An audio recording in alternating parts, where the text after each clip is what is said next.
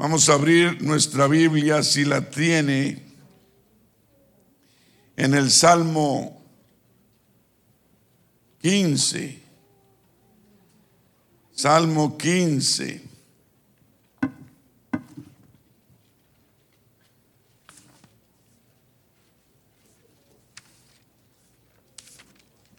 Ya casi no se oyen las páginas pasar, ¿cierto? Se oye.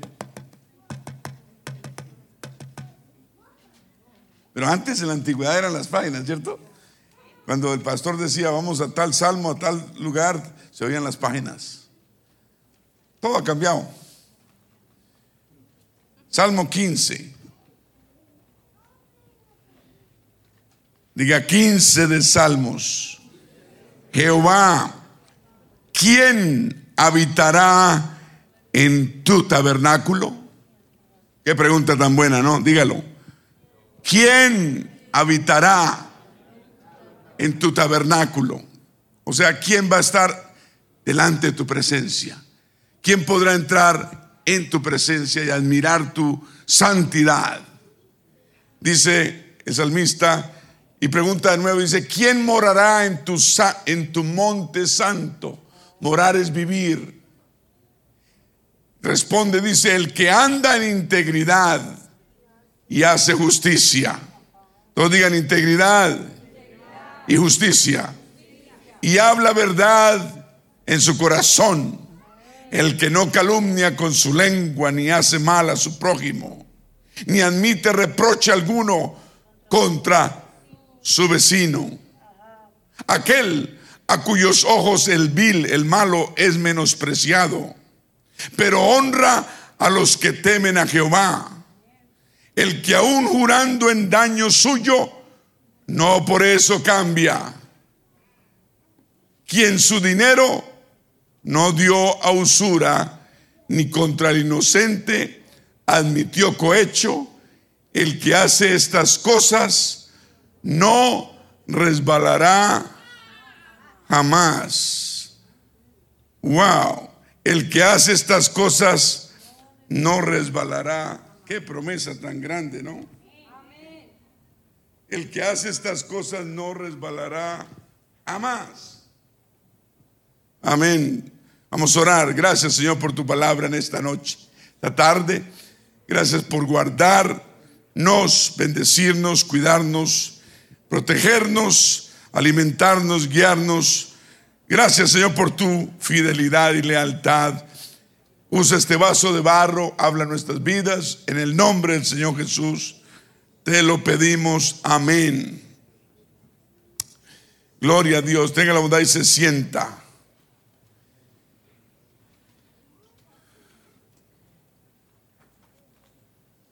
Vamos a hablar de el verdadero retrato de un, o el retrato más bien de un verdadero adorador. ¿Cuál debe ser el retrato suyo y mío? Lo responde David muy elocuentemente cuando dice que para poder habitar delante de Dios, disfrutar su presencia, digan disfrutar la presencia de Dios, porque a veces podemos venir a la iglesia y todo el mundo está en la presencia de Dios bien lindo, sienten la paz de Dios y uno no la siente. Uno no siente lo que está pasando y quisiera sentirlo.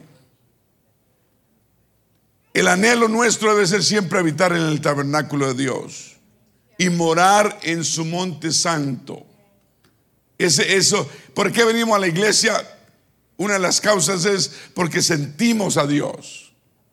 Sentimos la paz de Dios en nuestras vidas. ¿Cuántos lo sienten?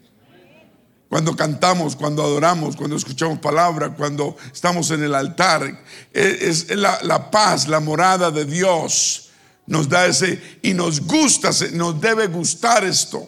Y cuando uno se acostumbra a este sentimiento, uno, uno, uno hace lo que sea por mantenerlo. Amén. Por eso debemos luchar para mantenernos fieles a Dios y leales a Dios siempre. Gloria a Dios. El salmista dice que debemos andar en integridad. Número uno, digan integridad. Ser íntegros en todo. en todo, en todo y con todos, hacer justicia, hablar la verdad de corazón, siempre, no calumniar con la lengua, no hacer mal al prójimo, no admitir reproche alguno contra el vecino, aquel cuyos ojos el malo es menospreciado, o sea, debemos menos, menospreciar o, o más bien alejarnos de la persona mala, ¿cierto? O sea, de un pecador. No podemos tener comunión con gente del mundo, es lo que está diciendo. Como tenemos comunión con los hermanos. Amén. O sea que debe haber una separación. Dice, honrar a los que temen a Jehová. O sea, honrar a los que son temerosos de Dios. Hay una gran diferencia. Y que aún jurando en daño suyo, no por eso cambia, que no podemos cambiar aunque nos, nos, nos cause daño.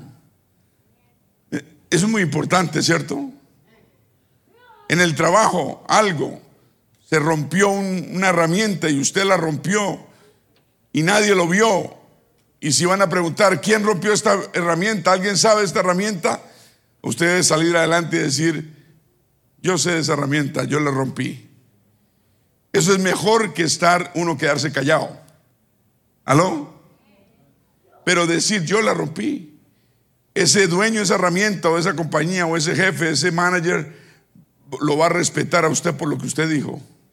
No importa la herramienta porque usted es una persona que tiene carácter. Amén. ¿Está escuchando? Entonces, no cambiar aunque venga, nos venga daño. Hoy en día lo que hace, lo que más menos la gente tiene es honestidad. Debemos ser honestos. Y vamos a, Dios nos va a elevar y nos va a respaldar. Y el que no, ni contra el inocente admitió cohecho. Cohecho, estamos en el 15.5.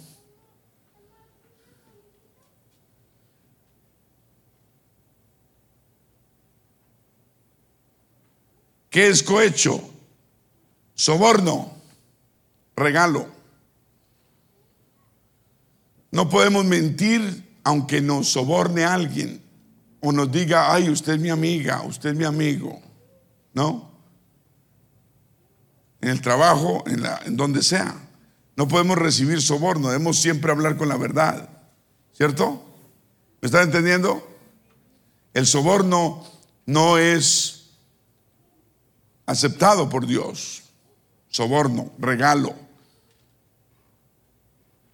Y el que hace estas cosas dice, no resbalará jamás. Qué bonito. Gloria a Dios. Entonces la verdadera adoración, un verdadero adorador está conectado y lo pone la Biblia con la santidad. Todos digan la santidad. Esto, este salmo es un salmo que debe ser leído por usted y por mí regularmente. hay muchos salmos que nos, que nos alientan, como el Salmo 23. ¿A quién le gusta el Salmo 23? Jehová es mi pastor, nada me faltará.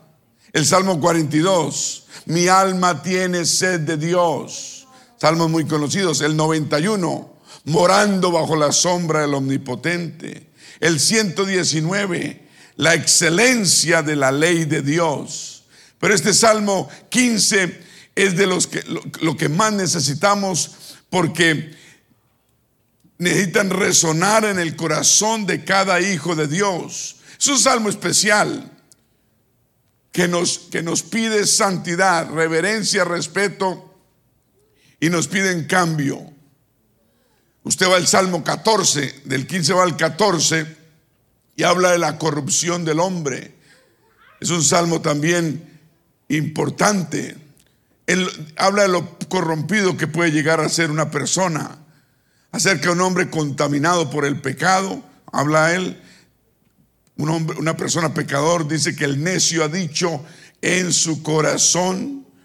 Y después el Salmo 15 es acerca de un hombre que, que ha sido lavado, que ha sido limpiado, que lo, lo, lo, como perfecto, una persona salva.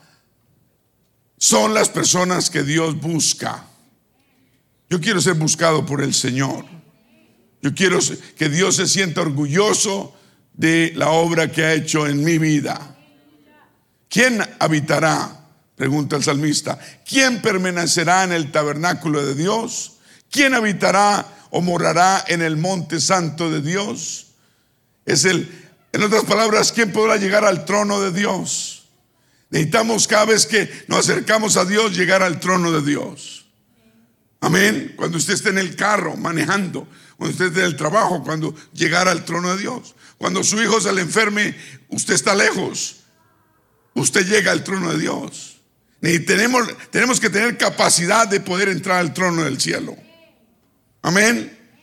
¿Cuántas madres necesitan entrar al trono de Dios? ¿Cuántos padres? Todos. Los hijos necesitamos poder entrar al trono de Dios. No llamar a este, a llamar a fulano para que venga y ore por nosotros. Usted necesita entrar al trono de Dios. Necesitamos poder entrar a la morada de Dios y tocar el corazón de Dios. Entonces el salmista nos está enseñando quién va a poder lograr entrar al trono de Dios. Es un salmo de santidad.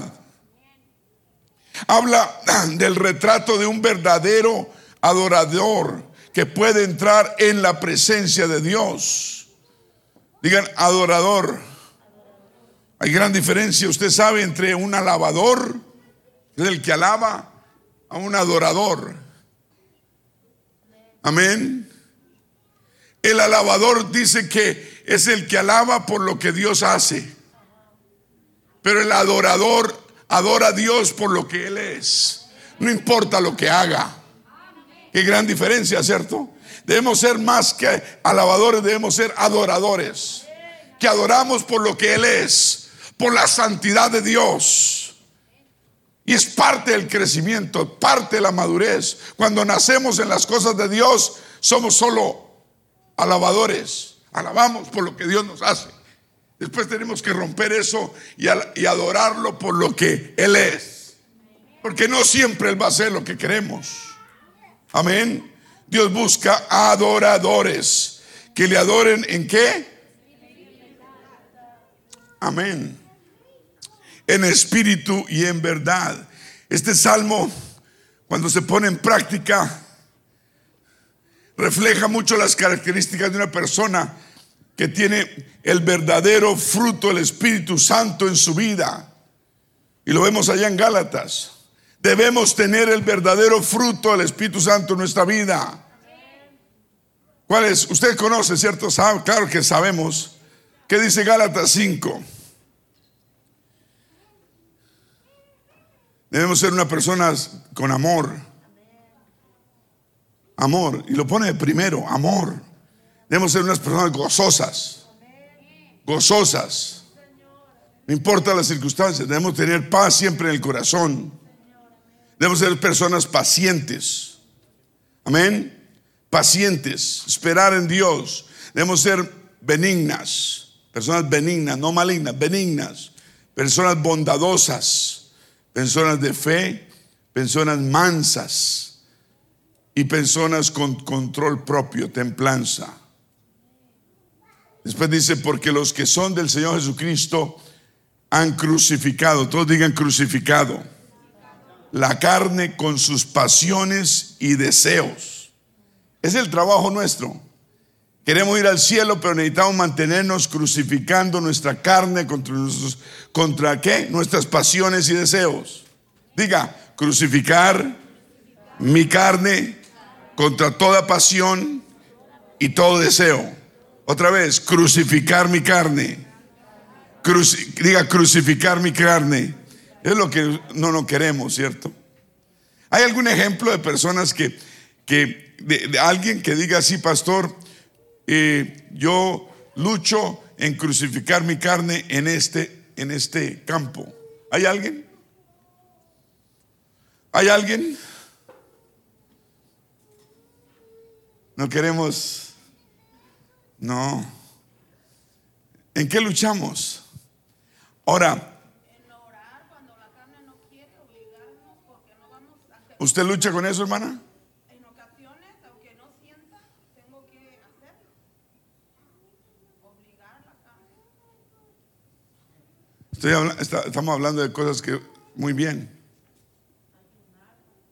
Le cuesta trabajo. Pero qué bueno que reconozca, ¿no? Qué bueno que la hermana también reconoce. el primer paso es reconocer.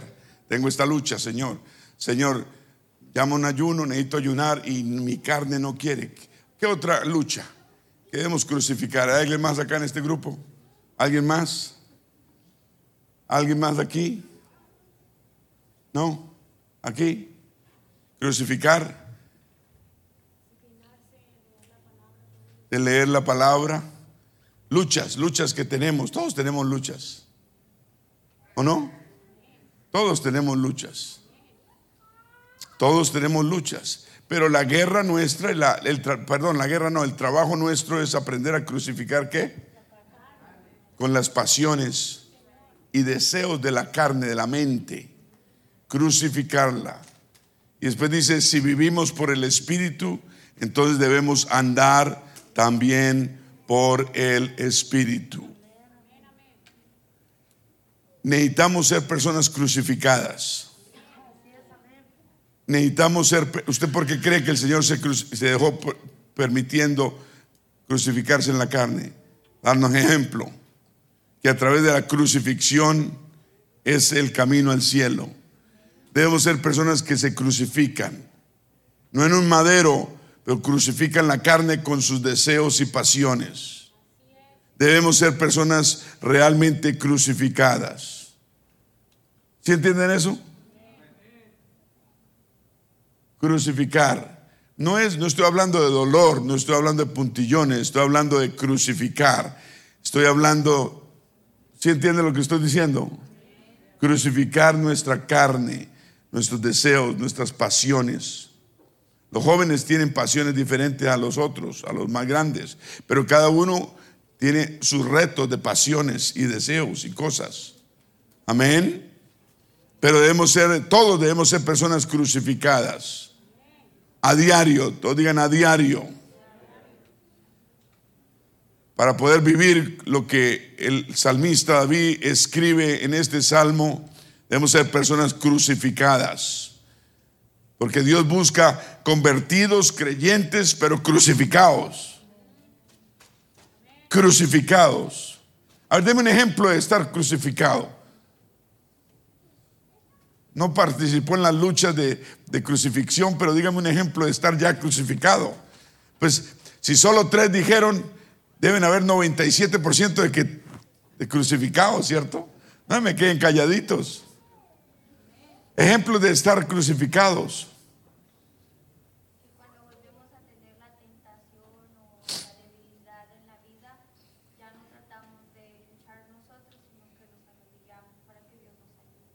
Estamos crucificados. Entonces ya no vivo yo, más Cristo vive en mí. Ya no estoy peleando yo contra esto, sino el Señor puede pelear conmigo. ¿Qué diferencia? Otro ejemplo de crucificado, de estar crucificado. Deben haber lluvia de ejemplos.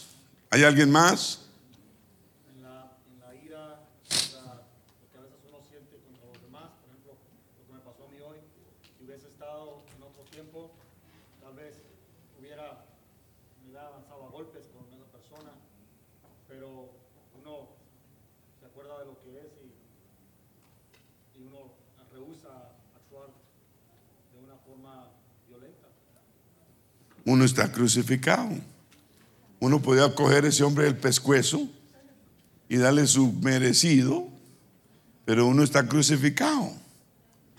Ya no vivo yo, más Cristo vive en mí. ¿Qué más? Otro ejemplo de estar crucificado. A ver, ¿qué más?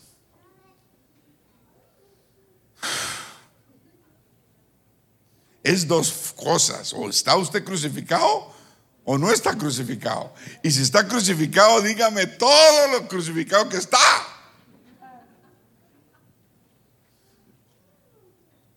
Estamos crucificados. ¿Qué no, hacía qué, qué no hace usted ya que hacía antes? Mentir. Mentir, ya no, ya no mentimos. ¿Qué más? ¿Qué más? Odiar, ya no debemos odiar. ¿Quién más? No vicios, ya no más vicios. La carne va a tirar para el vicio y va a querer, va a llorar, pero estamos crucificados.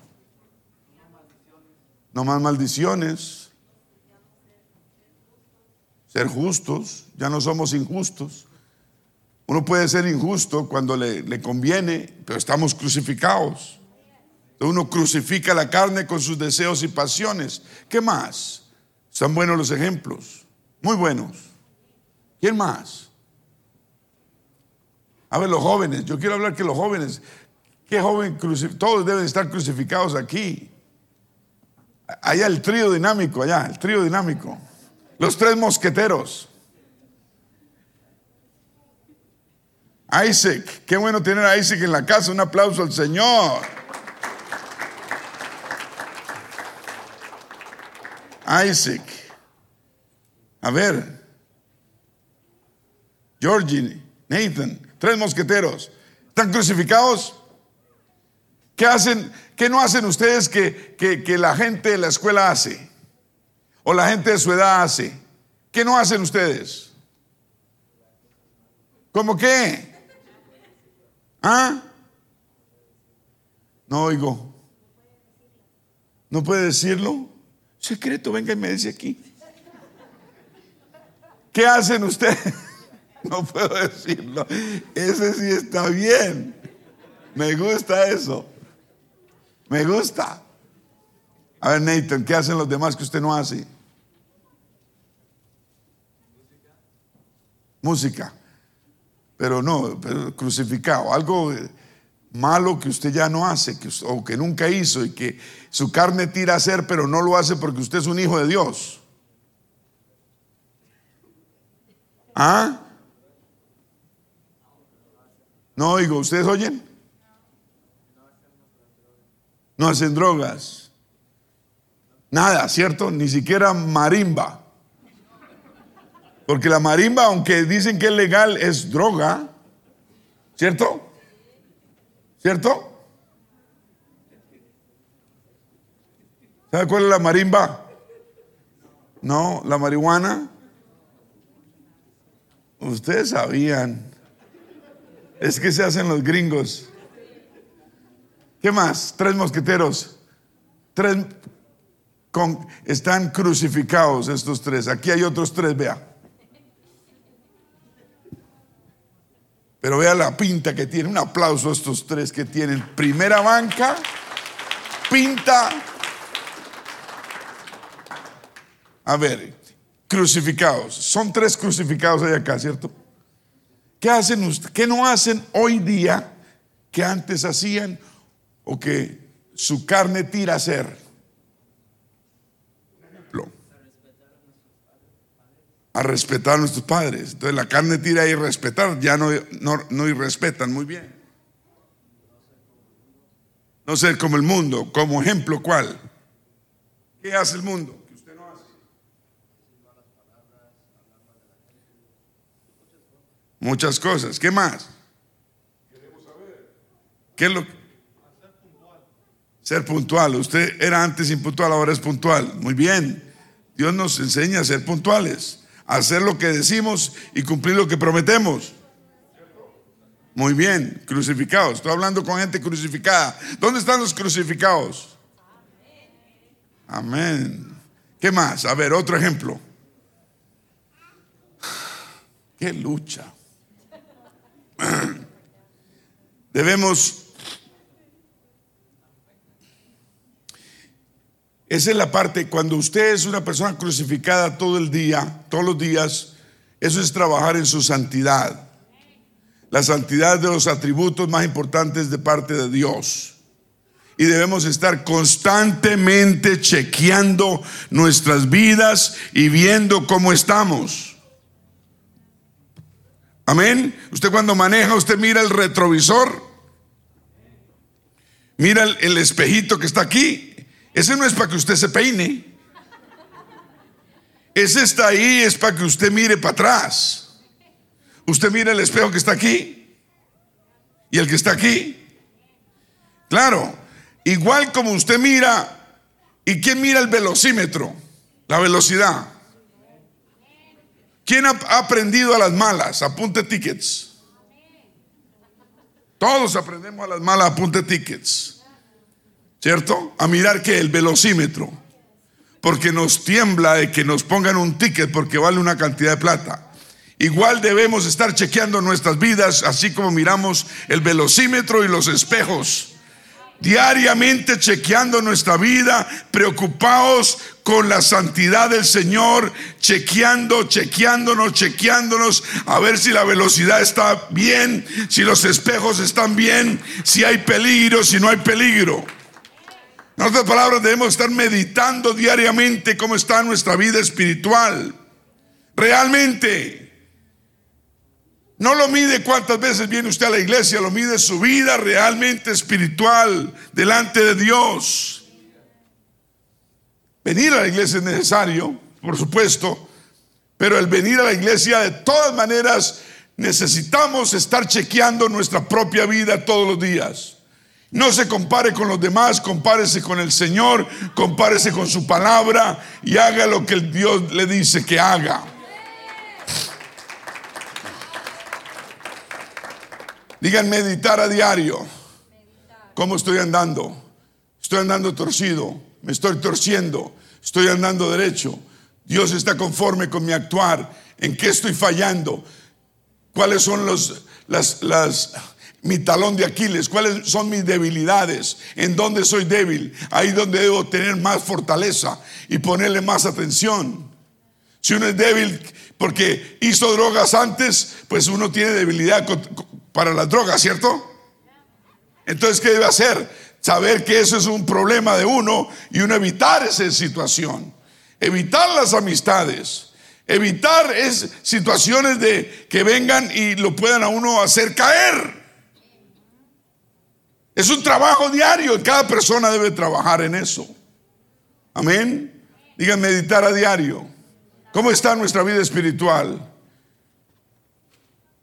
Y cuando meditamos en la santidad de Dios en nuestras vidas, nos damos cuenta de ciertas cosas. ¿De qué nos damos cuenta?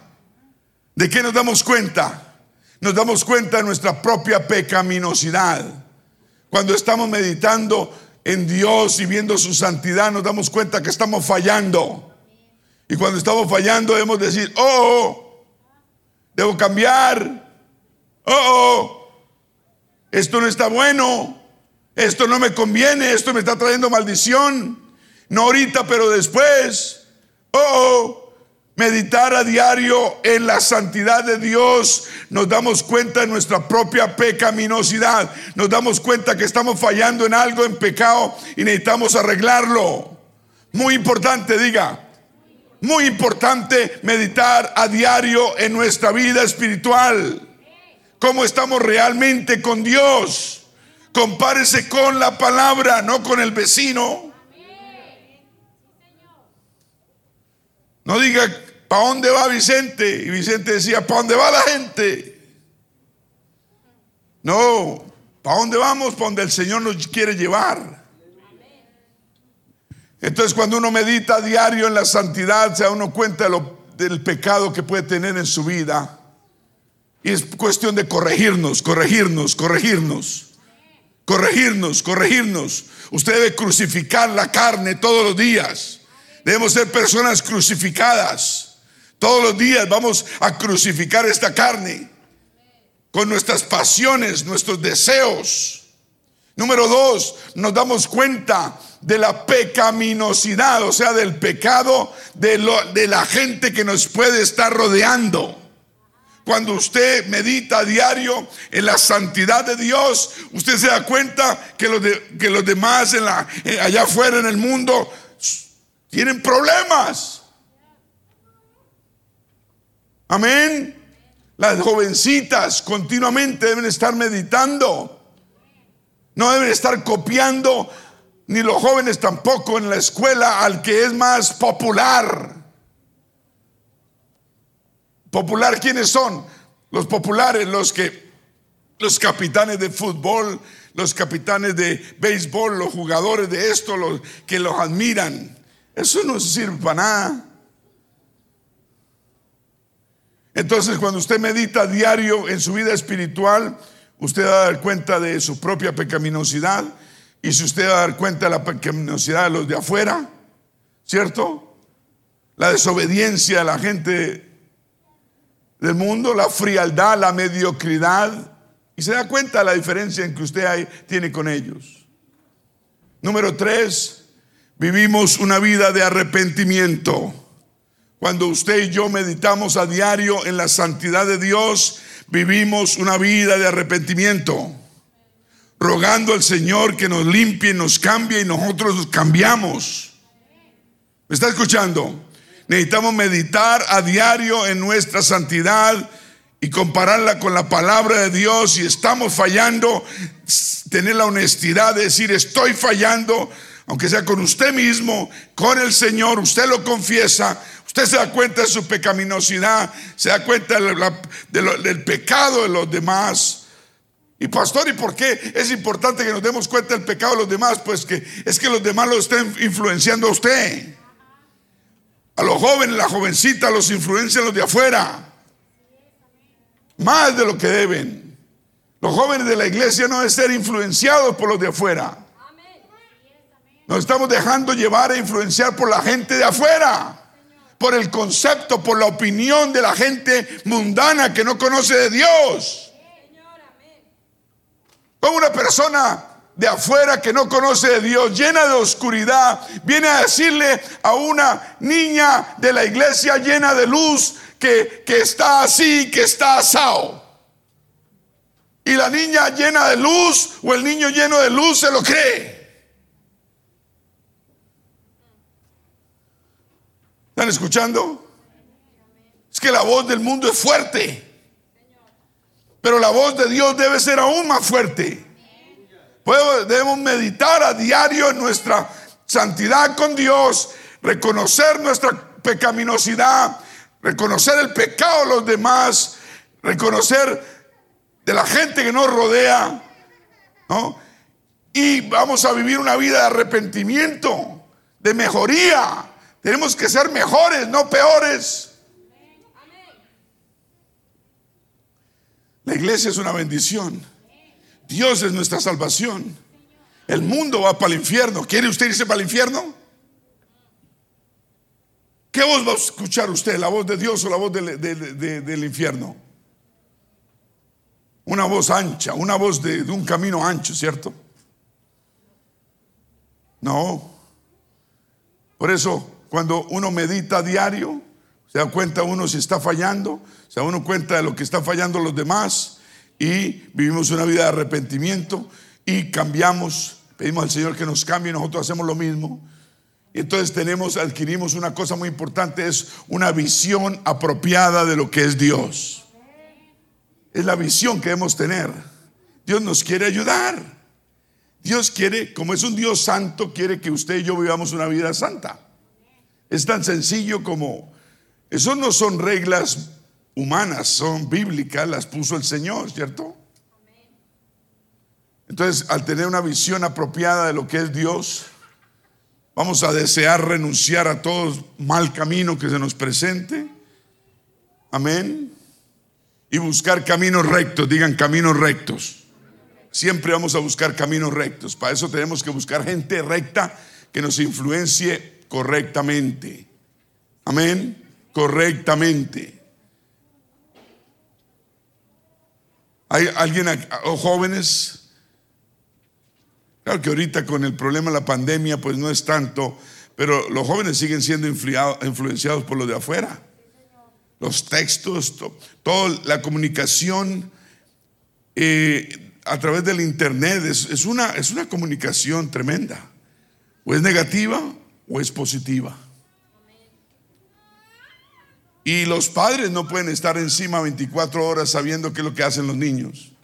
Los niños, los jóvenes deben tomar conciencia de las cosas correctas. ¿No me escucharon? Tienen que tomar conciencia de hacer la cosa correcta. Usted puede engañar a su mamá, a su papá, a Raimundo y a todo el mundo. Usted tiene que, pero es su vida, es su desgracia, es su dolor, es su futuro. ¿Me está escuchando? Podemos hacerlo, podemos engañar, pero no debemos. Un aplauso al Señor.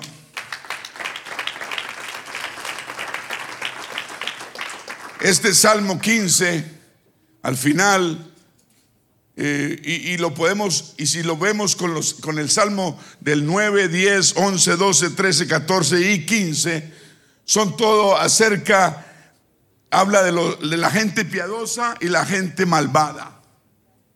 Y al mundo lo divide en dos, la gente piadosa y la gente malvada.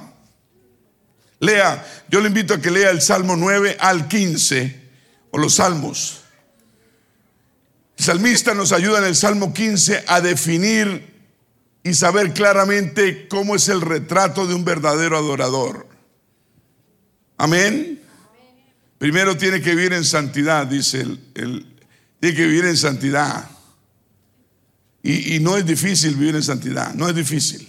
Es más difícil vivir en, en, en la oscuridad y en el pecado. Eso es difícil. Pero en santidad no es difícil. Y no es una lista de hacer y no hacer. Mucha gente inmadura cree que sáqueme la lista. Son una lista de cosas de hacer y no hacer. No. Muchos cristianos hoy luchan diariamente porque no tienen lo que el Salmo 15 nos dice que debemos tener. ¿Qué nos dice el Salmo 15? Santidad. Sin santidad nadie verá al Señor. Usted no, no, no debemos copiar a los demás. ¿Ah? Digan santidad.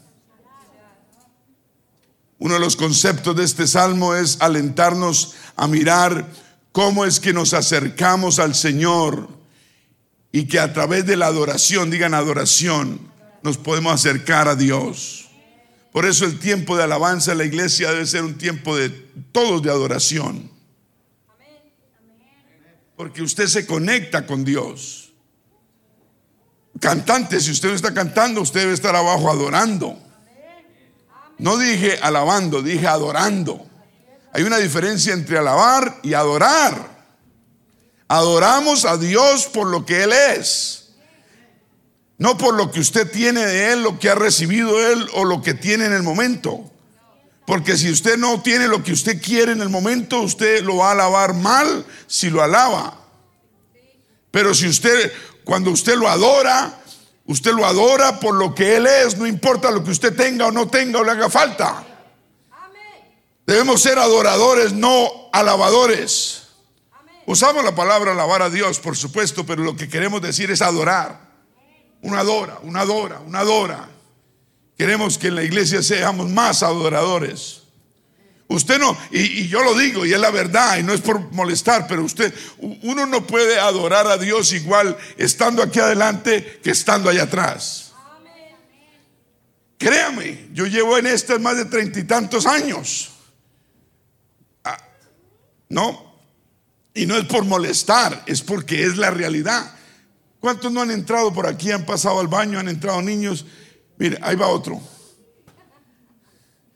Y eso despista. Uno está aquí adelante. Estos tres mosqueteros están así. Qué bueno. Un aplauso a ellos. Way to go, man. Tres mosqueteros. Allá quedan dos, vea. ¿Qué pasó con el otro? ¿Dónde fue Isaac? ¿Dónde está Isaac?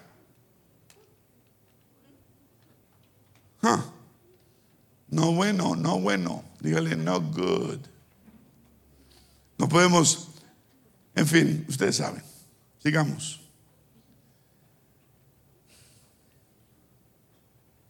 Digan reverencia. Todos digan reverencia. ¿Ustedes saben lo que quiere decir esa palabra? Ser reverentes. Los jóvenes saben qué es. Pues aprendan. La reverencia es uno de los valores más rápidamente desaparecidos en las iglesias.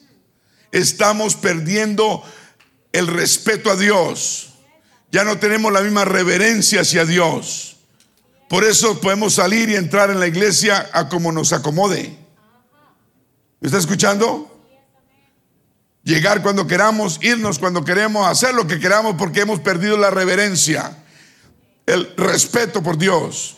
En una iglesia católica nadie se levanta. Usted quiere eruptar, usted se traga el erupto. Se lo come porque se lo come. Nadie va al baño porque no hay baños. Dígame, ¿cómo le hacen? Eso es puro dominio, pura disciplina. Vamos a cerrar los baños de ahora en adelante aquí. ¿Qué tal? Ah?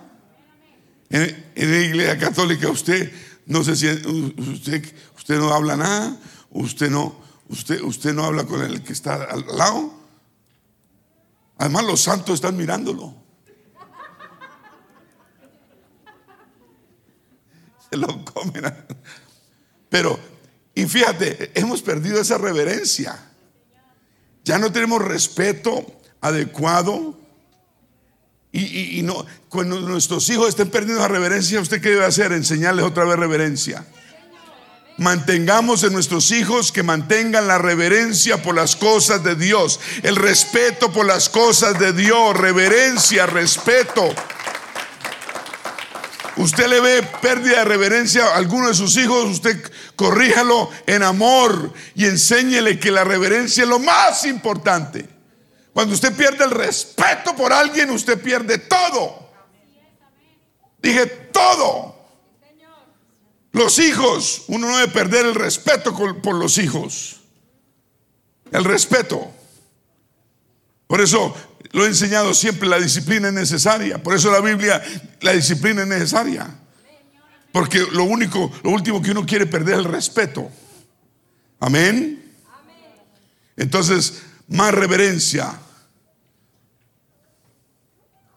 Este salmo nos ayuda a movernos a un lugar de devoción, digan de devoción, a un lugar de reverencia para que podamos habitar en el monte santo de Dios y en su tabernáculo.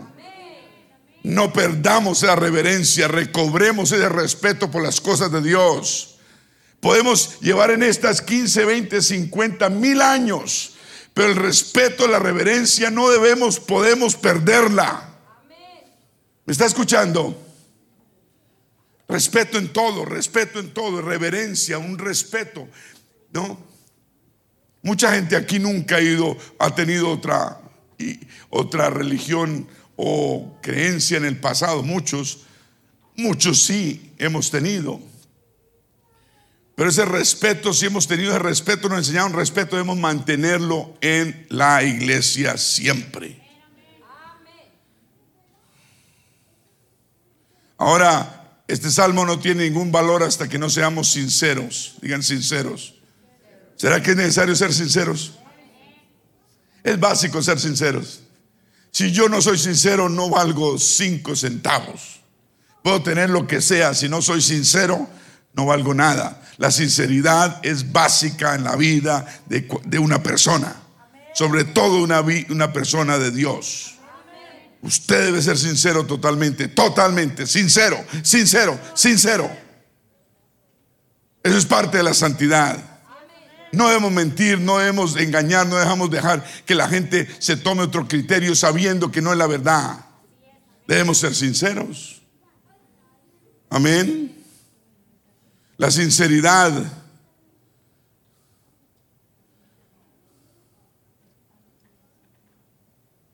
nos lleva a darnos cuenta dónde mis pies me han llevado por ciertas actuaciones que he tenido lo que mis acciones han dicho sobre la condición de mi alma, si mi lengua ha dicho la verdad o no ha dicho la verdad, si mi lengua ha participado en calumnias, divisiones, enemistades o cosas semejantes, cómo he mirado y actuado frente a las acciones de los pecados o de los que están mal, qué actuación tengo. Amén. Gloria a Dios.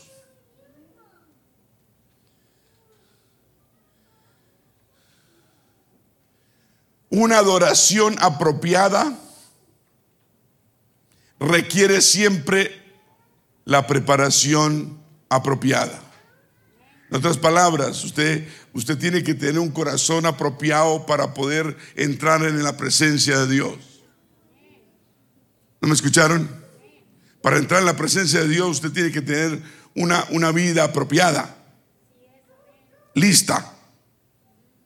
Un pecador llega aquí a la iglesia, siente la presencia de Dios y no la siente como usted la siente, usted la siente con gozo. Un pecador siente qué? Convicción. Y depende de lo que la persona haga con esa convicción. A muchos lo atrae a Dios y dan signos de arrepentimiento y, lágrimas. Otros la convicción los, los rechaza. Porque, pero la intención de Dios, ¿cuál es? Que se nos acerquemos a Él. Amén. La, la, convicción de Dios es, es, el llamado de Dios para ayudarnos. Entonces, no, si se siente usted con convicción, eso es un llamado para ayudarte de parte de Dios. ¿Cuántos dicen amén? Acuérdense en el Antiguo Testamento los sacerdotes, cómo entraban al lugar santo y santísimo, se preparaban, ¿cierto? Tenían que estar de cierta manera para poder entrar al lugar santísimo. Nosotros también tenemos que prepararnos para estar en el lugar santísimo. ¿Cierto? No, no estoy hablando de que, Dios solamente está aquí. Dios está en todas partes. Usted, usted y yo debemos tener un corazón limpio y agradable a Dios y santo a todo momento. A, a todo momento, ¿cierto? En el trabajo, en todas partes. Cualquiera puede ser aquí, portarse bien. Es allá afuera. ¿Cuántos dicen gloria a Dios? ¿Quién habitará o quién permanecerá en tu tabernáculo, oh Dios? Dice el salmista. ¿Quién morará en tu monte santo?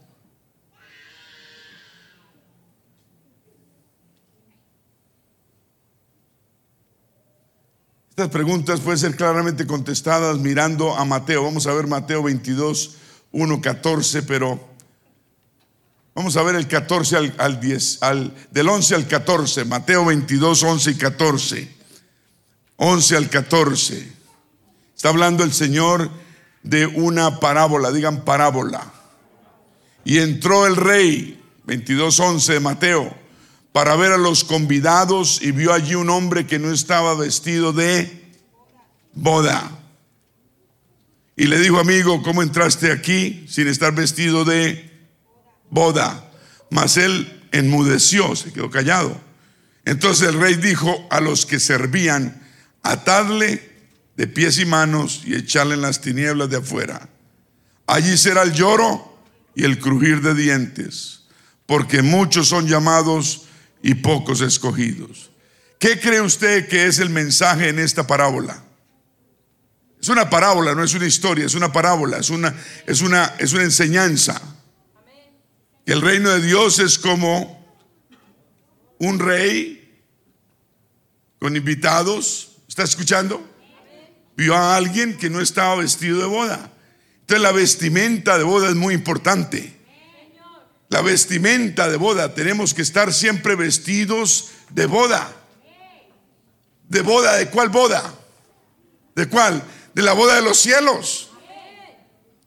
La vestimenta tuya y la mía debe ser vestidos de boda. ¿Para dónde va también trajeado? Para la boda. ¿Cuál boda? La, la boda de la iglesia con el Señor. Nuestra, nuestra vida diaria debe estar vestidos de boda. Vamos para la boda del Cordero de Dios. En el cielo. Y el que quiera entrar es y no esté vestido de boda, atarle manos y pies, echarle a las tinieblas de afuera. El Señor está diciéndonos que debemos estar vestidos de boda. ¿Cómo está tu traje? ¿Cómo está tu traje? vístete de boda. El arrepentimiento sana, el arrepentimiento perdona pecados, el arrepentimiento restaura con Dios. No más, es fácil. Y no volver a hacerlo. Dije, no más.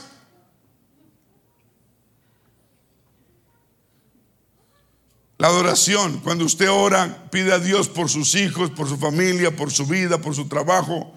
¿Será que es importante cómo está usted vestido? ¿Será que usted puede estar en pijamas? no es problema. Ese no es el traje que Dios busca. El Dios, Dios busca un corazón afable, arrepentido, una vida crucificada. Una vida crucificada busca el Señor. ¿Me está escuchando? No está hablando de cómo estamos vestidos físicamente. Estamos, estamos hablando de cómo estamos vestidos espiritualmente.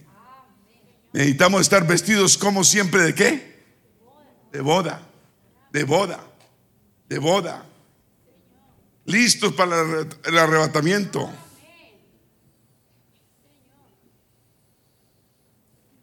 Gloria a Dios. ¿Será que mientras estemos bien cubiertos por fuera, no importa cómo estamos por dentro.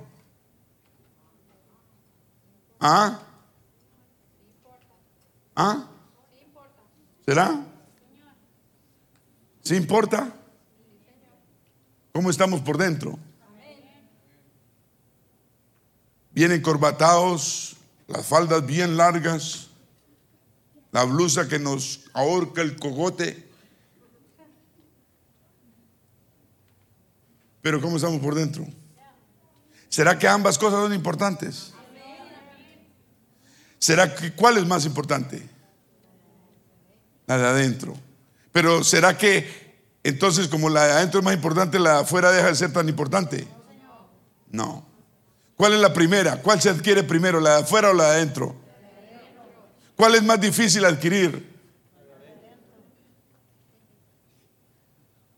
Porque si uno tiene bien la de adentro, tiene bien la de afuera. Cuando uno tiene mal la de afuera, es porque algo pasa adentro. Efesios 4:24. Y vestidos del nuevo, todos digan nuevo, hombre. Eso no quiere decir que usted debe conseguir otro hombre. Y esto quiere decir que las mujeres están vestidas de la nueva mujer, creada según en justicia y en santidad. De la verdad. Debemos estar siempre vestidos con ese viejo, ese nuevo hombre y esa nueva mujer. ¿A cuántos se le, se le quiere devolver y, y resucitar de los muertos esa vieja mujer y ese viejo hombre? ¿A nadie? ¿A nadie? ¿No se le quiere encarapetar ese viejo hombre? Además, Fernando, sí. ¿Será que todos tenemos el mismo problema? Siempre lo vamos a tener. Que el viejo hombre se quiere encaramar.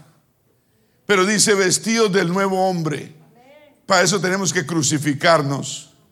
Que ese hombre nuevo lo creó Dios. Nos creó nuevos en justicia y en santidad. ¿No es lo que dice el versículo? En justicia y en santidad de la verdad. Aleluya. Efesios 4.1. No, perdón, 4.17. 4.17. Todos digan una nueva vida. ¿Cuántos tienen nueva vida? Tres. ¿Y qué pasó con los demás? ¿Cuántos tienen una nueva vida? Esto pues digo y requiero en el Señor, que ya no andéis como los otros gentiles inconversos, que andan, ¿cómo anda la gente? En la vanidad de su, no en la vanidad de su cuerpo, dice en la vanidad de su mente, ¿o no? Y eso me llamó la atención la vanidad de su mente. Y uno, cuando, ay, que yo, no, yo soy vanidoso. uno dice, el cuerpo, pero aquí dice la mente. Entonces dice, requiero en el Señor que no andéis como los demás de afuera que andan en la vanidad de su mente, teniendo el entendimiento lleno de tinieblas, ajenos de Dios por ignorantes, que en él ignorancia que en ellos hay por la dureza de su corazón. los cuales después de que perdieron toda sensibilidad, se entregaron a la lascivia para cometer con avidez toda clase de impureza. Wow, qué versículos, ¿cierto? ¿Cierto? Estos tres versículos lo despiertan a cualquiera. Usted que está dormido. yo no estoy dormido, pastor. Yo sé que hay muchos que levantan muy temprano y los vamos a darles un aplauso por los que levantan temprano y hacen un esfuerzo. Entonces, ya no andemos como los demás gente mundana que andan en la vanidad de su mente. Tienen el, entendimiento lleno de tinieblas, son ajenos de Dios. Usted les habla de Dios y no quieren saber de Dios porque son ignorantes, porque han endurecido su corazón. Por eso nosotros no podemos dejar que nada nos endurezca el corazón. ¿Qué pasa cuando uno se le endurece el corazón? Empieza uno a ser ajeno de Dios y se llena de vanidad en la mente. ¿Y qué pasa? Hay un problema más grave. Pierde la sensibilidad. Ya no somos sensibles a las cosas de Dios. Qué peligro, ¿no? Qué peligro, ¿no? Ah, eso ya no es importante. Eso no importa. Eso puede ser. Yo puedo hacer eso. Antes no lo hacía, bobo que era, pero ya lo puedo hacer. Vengan en tus reinos. Una cervecita, no, una no importa. Que se ríe, no importa, hay más.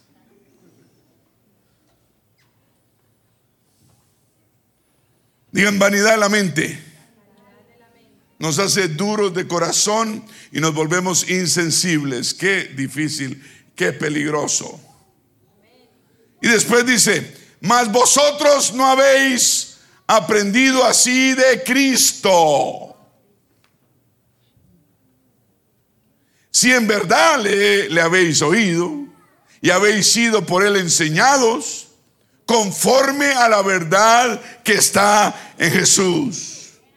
En cuanto a la pasada manera de vivir, la vida pasada que teníamos, Debemos despojarnos del viejo hombre que está viciado, lleno de vicios, conforme a los deseos engañosos. ¿Y, qué debemos hacer? Renovarnos en el espíritu de nuestra mente. Tenemos que renovar nuestra mente. Y debemos vestirnos del nuevo hombre creado según Dios en la justicia y santidad de la verdad. ¿Está poniendo cuidado? Si no, usted está perdiendo de una gran palabra de Dios para su vida. ¿Quién está perdiendo? Usted. Por lo cual, desechamos qué? La mentira. Entonces hablamos verdad cada uno con su prójimo siempre porque somos miembros los unos de los otros. Amén. Airaos, pero no pequéis. No se ponga el sol sobre vuestro enojo, ni deis lugar al diablo. Usted, hermano Fernando, se aireó hoy, se llenó de aire. ¿Caliente o un poco frío? ¿Ah? Tibio. Te vomitaré de mi boca, dice. Así usted se llene de aire caliente, usted cuidado con pecar. Levantar la mano y ponérsela al Señor ese, por ejemplo o agarrar a alguien o empezar a hablar lo que uno no debe hablar. Porque las palabras son como puñales, como lanzas. Amén. Dañan la gente. Entonces, por eso la Biblia dice, airaos, llénate, de aire tibio, frío o caliente, pero no pequéis. No se ponga el sol sobre vuestro enojo. O sea, antes de que amanezca, arregla las cosas con Dios entre marido y mujer, si se agarran, no del chongo, nunca. Nunca. Pero de pronto hay, ¿no? Contrapunteo, eh, opiniones opuestas, es prohibido ofenderse entre esposo y esposa. ¿Está escuchando? Recordar cosas del pasado. No traiga lo que el Señor ya está bajo la sangre, usted no lo traiga otra vez. No sea, eso está, eso es maldad. ¿Me está escuchando? Airaos, pero no pequéis. Y antes de que amanezca, arregle el problema. Amén. La Biblia dice que no podemos dormir con el enemigo. No sé aquí que si usted está roncando y, si tiene apnea, sleep apnea, apnea, y usted queda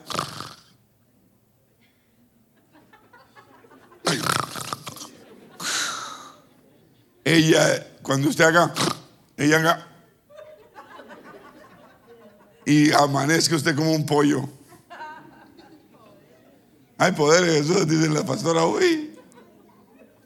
Ya nomás amea, se acabaron los roquidos, gloria a Dios. El que hurtaba, el que robaba, no robe más, sino trabaje, haciendo con sus manos lo que es bueno para que tenga que compartir con el que padece necesidad. 29. Ninguna palabra corrompida salga de vuestra boca, sino la que sea que buena para la necesaria edificación a fin de dar gracia a los oyentes. Entonces todo lo que hablemos debe ser para edificación. Si va a destruir, no lo diga. Si va a edificar, dígalo. ¿Cierto? Y eso va a evitarle a usted, esposo, esposa, muchos problemas en el hogar. Cierre el pico cuando no deba hablar.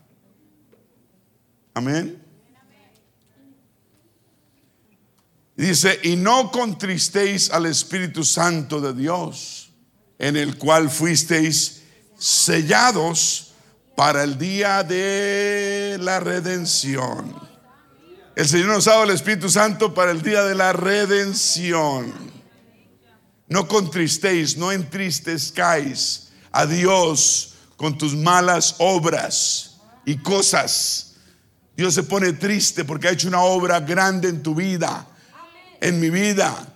Y cuando le fallamos, Él se pone triste y dice, no, no entristezcáis al Espíritu Santo de Dios con el cual fuiste sellados para el día de la redención. Y número 31 dice, quítese de vosotros toda amargura. Quítese de vosotros todo enojo. Quítese de vosotros toda ira Quítese vosotros toda gritería y maledicencia y toda malicia. Antes eran maliciosos, malvados, malintencionados, de mente sucia, ya no somos. Amén. Dije, antes éramos maliciosos, malvados, malintencionados, de mente sucia y ya no somos. Antes éramos unos amargados, resentidos, dolidos, desengañados y misántropos. Yo no sé qué es, pero es. Lo busqué en el diccionario. Amargado quiere decir disque misántropo. Yo sabía que usted iba a decir algo, por eso lo dejé ahí. Misántropo, era para llamarle la atención. Misántropo quiere decir amargado. La próxima vez de decirle a un hermano, oiga, no sea amargado, no sea misántropo, hermano. No sea misántropo. No, no, ya, no, ya no podemos, no, debemos quitarnos. Dios no nos lo va a quitar. Dios no nos va a quitar la amargura. Dice, quítese de vosotros. Usted tiene que quitarse esa amargura. Usted tiene que quitarse ese enojo, ese enfado, esa cólera. ¿Ah? Esa indignidad, esa, irritación, esa molestia. Uno se lo quita. Dice, quite de vosotros toda ira ¿no? Todo encolerizamiento de cólera, ¿no? Quítese vosotros toda gritería, toda maledicencia. Busqué maledicencia y quiere decir, quítese de vosotros toda murmuración, todo infundio, todo chismorreo. No es chisme, es chismorreo. Una palabra nueva. Yo también estoy aprendiendo. Quítese de vosotros toda habladura, difamación y por último toda malicia que es mal, malintención y mente sucia. Ya no tenemos eso, ¿cierto? Y es un trabajo nuestro, nuestro. Fuimos sellados con el Espíritu Santo para el día de la redención. Tenemos la capacidad de quitarnos todas estas cosas. ¿Cuántos dicen gloria a Dios? Y 32 y terminé ya. Se finí. Antes sed benignos, buenos, diga bonachones, unos con otros. Antes sed misericordiosos. Primero que la misericordia. Antes perdonaos unos a otros como Dios también os perdonó a vosotros en Cristo. Wow. Qué reto tan grande los hermanos músicos pasan adelante, aquí a la plataforma. ¿Quiere que siga? Tengo hasta las 12. ¿Tiene algo que hacer usted hasta las 12? ¿No? ¿La hermana Jenny no? ¿Los demás sí? Ellos se ríen dicen, ay no, pastor, no, por favor. Enough is enough. Vamos a ponernos de pie. La palabra de Dios es bonita, ¿no? Qué palabra tan bonita, qué palabra tan buena, qué palabra tan diciente que nos ayuda, nos ayuda, nos recuerda, nos bendice. De verdad tengo más, no voy ni en la mitad de lo que tenía o tengo, pero no hay más tiempo. Gloria a Dios. Vamos a, sacrificar y a crucificar, diga crucificar nuestros cuerpos con nuestras pasiones y deseos. Yo quiero que vengamos aquí adelante. Yo invito a toda la iglesia, estoy hablando de toda la iglesia, aquí adelante y vamos a pedirle al Señor que si hay algo en nosotros que aún no está crucificado, ¿me están escuchando? No se ha acabado el servicio si hay en nosotros, en alguno de nosotros, en mí, algo que no está aún crucificado o que se está resucitando de los muertos, yo quiero venir a este altar y vamos a venir todos a este altar y decir, Señor, si hay algo en mí que se está levantando de la tumba, levantando del sepulcro, si hay algo en mí como una momia que está por ahí andando, algo que se está desclavando de la cruz y no está aún crucificado. Yo quiero, Señor, que me lo reveles porque necesito crucificar más mi carne con mis pasiones y deseos. Aquí, Señor, eh, delante de este altar y tu presencia, si hay algo en mí, Señor, que se está despertando, saliendo del pasado, yo quiero en este momento crucificarlo, Señor. Crucificar toda pasión y todo deseo carnal que tenga que se esté levantando en mi vida. Lo crucifico, Señor. Soy hombre, soy mujer, soy humano, soy débil, pero tú eres fuerte. Tú eres fuerte, Señor. Y a ti vengo en este momento a crucificar toda situación que se esté levantando de la tumba. Necesito ser una persona crucificada, que me crucifico diariamente, que me crucifico. La crucifixión, Señor, es señal de obediencia, de sometimiento a ti. Crucifico mis pasiones y deseos. Te confieso debilidad, confieso que tengo debilidades el enemigo me ataca en ciertos lugares, Señor, y soy débil, pero contigo soy fuerte. Crucifico esas debilidades ahora mismo. En el nombre de Jesús, las crucifico ahora mismo para que no vuelvan otra vez a vivir nunca más. Están bajo la sangre y ahí se van a quedar bajo la sangre. Señor, crucifico mi, carne, crucifico mis deseos, mis pasiones, mis debilidades. Estamos orando en el nombre del Señor Jesús. Levantemos la voz al cielo. Crucifico, Señor. Quiero ser una persona crucificada. Una persona crucificada. No es una oración muy común, ¿cierto? Pero Señor, necesaria así es. Necesitamos crucificar nuestras pasiones y deseos ahora mismo, todos los días, delante de Dios.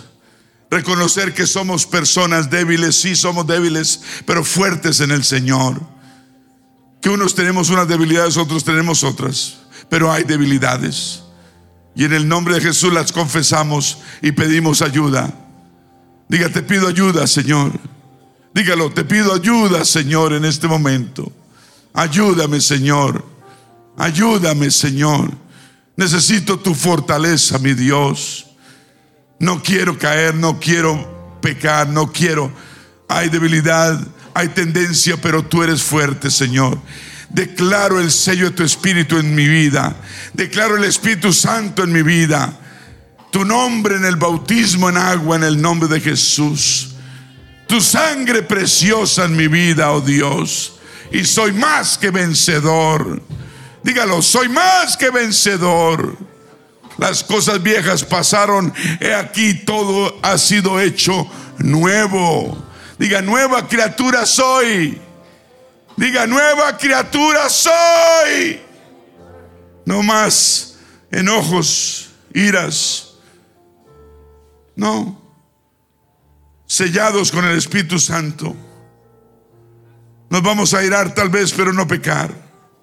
Vamos a renovar nuestra mente continuamente y vamos a vestirnos del viejo hombre creado según Dios en justicia y en santidad de la verdad. Diga gracias Señor. Gracias Señor por ayudarme. Soy, me siento fuerte y voy a ser más que vencedor Voy a huirle a la tentación, voy a alejarme de las malas situaciones, voy a alejarme de la gente que allá afuera me puede ayudar a tentar o a caer. Me aparto de esa clase de personas. Diga en el nombre de Jesús, te lo pido y prometo. Gracias por tu ayuda. Vamos a cantar. Amén.